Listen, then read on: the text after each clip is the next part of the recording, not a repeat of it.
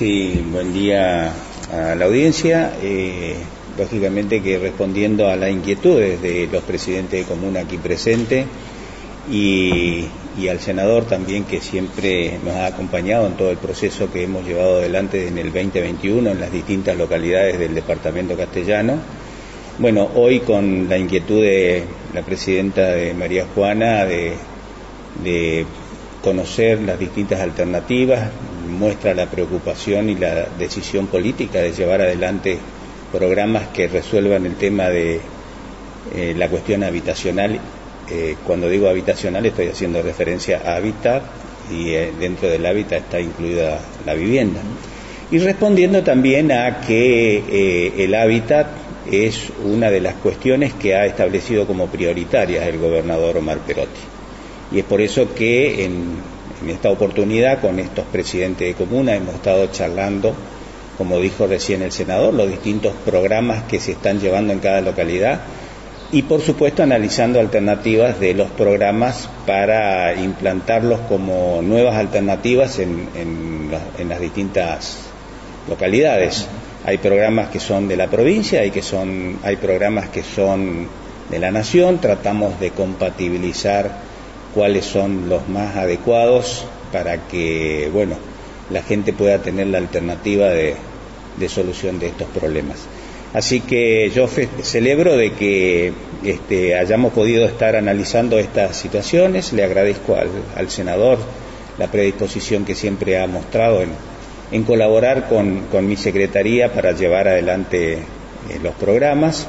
Y lógicamente que necesitamos también de actitudes como, como la doctora y como los restantes presidentes de comuna de mostrar iniciativas, inquietudes para que estos programas se concreten en cada localidad.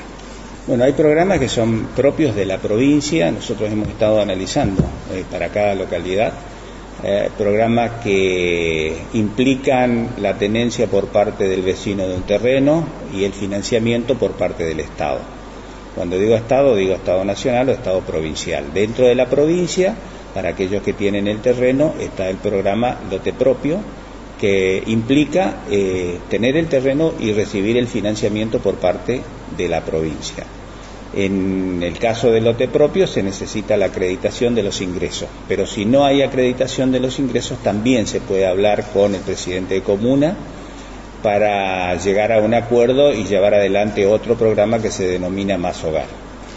Para situaciones donde hay terreno suficiente para construir varias viviendas, existe otro programa que se llama demanda general o demanda global, donde la provincia recibe ese terreno en donación para implantar en él las viviendas y después a través de un sorteo transparente eh, adjudicarlos a los vecinos que reúnan las condiciones y que no tengan propiedad, que no tengan terreno, porque si tienen terreno tienen otras alternativas. Por el otro lado, a nivel nacional existen programas, estuvimos viendo algunos eh, sorteados en el último programa Procrear. Procrear tiene dos líneas de financiamiento para la construcción, una línea que es más específica para las ciudades más populosas y otro que es el Procrear Línea Construcción. En el Línea Construcción es similar al caso de eh, lote propio de la provincia. La diferencia está en que el dinero lo recibe el, preadjudicatario eh, en el sorteo, ¿no es cierto? El adjudicatario una vez que corrobora la información y, la requisitoria.